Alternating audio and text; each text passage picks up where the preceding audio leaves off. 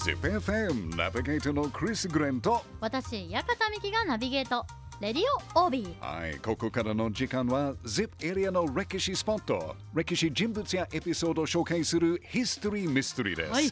ミキちゃん岐阜県、宮城八幡といえば？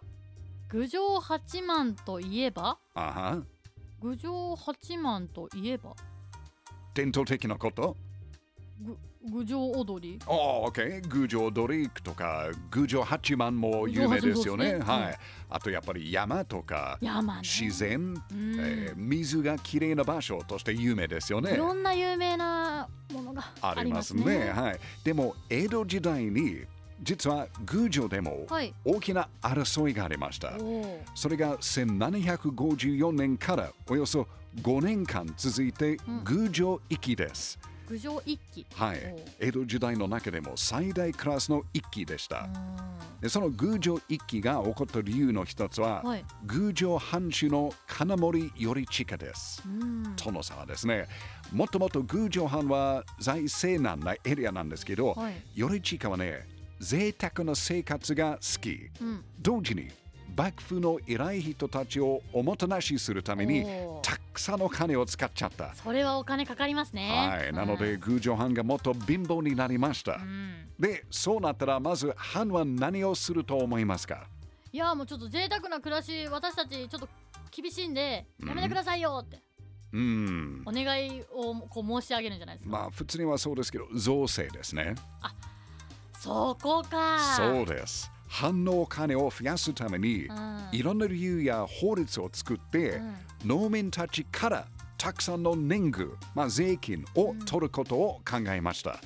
ね、それに農民たちが反対して、うん宮城一揆がスタートしました。うんまあ、その気持ち僕たちもちょっとわかりますよね。うんただ農民たちはねいきなり最初から息をスタートしたわけじゃなくて、はいまずは数千人の農民たちが宮城藩に直接クレームを出すことから始まりました。えで。も数千人もかなりの規模ですよねたくさんの人が。まあ今で言うとデモみたいな感じかな。うんうんでこの時はね、はい。宮城藩もはい。一度は、うんわかりました。じゃあ造成はやめましょうね。って言ったんですがおっと？その後、はい。その約束を破って、うん。造成をしようとしたら、うん。から農民たちがもっと怒っいてやーもうそれ怒りますよ。今度はね、うん。直接江戸へ行って、うん。クレームしました、あら。うん、まあ農民が江戸に行って、うん。クレームするっていうのはまあその時代としてはかなり大変なことでしたね、イレギュラーな感じですかそうそうそう、ん。庶民が江戸に行くっていうのがまあ距離的とかお金的のはもちろんですが、関所を越えなくちゃダメとかはいはいあと江戸に行って誰と話せばいいかうん。わからないと思うし、うん。自分たちの殿様のことについて文句言うっていうのもやっぱりその時代としてはありえないことでしたね。はい、で結局いろんな手段を使って、はい。やっと江戸で裁判が行われることになったんですがうん。結果はね結果は？農民たちの敗訴、うん、身分を超えてこうした裁判を起こしたことや領収である殿様に対して一揆を起こしたことなどがその理由でした。うんで江戸にいたメンバーたちの多くは、はいその罰としてうん処刑されました。えちょっと大変ですよね。まあ同時に宮城藩主だった金森頼親も改易っていうことはまあ藩主をクビになりましたね。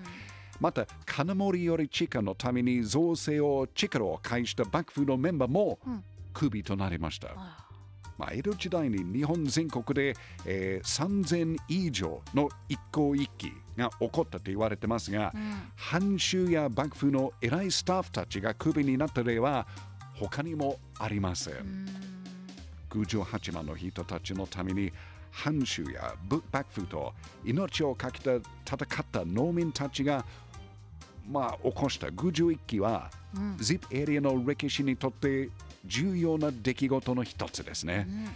やっぱり ZIP エリアの歴史って面白いですね。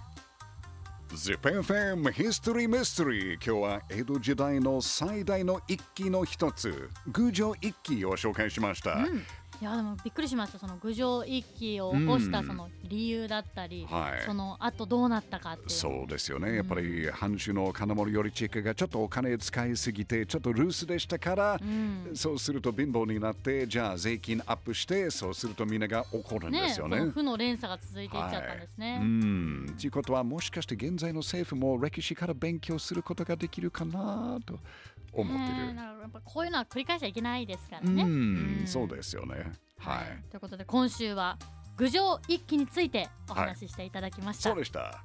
そしてヒストリーミステリーの放送は ZIPFM ポッドキャストでも配信しています ZIPFM ウェブサイトから ZIPFM ポッドキャストのバナーをクリックしてぜひ聞いてくださいねヒストリーメストリー、来週もお楽しみに。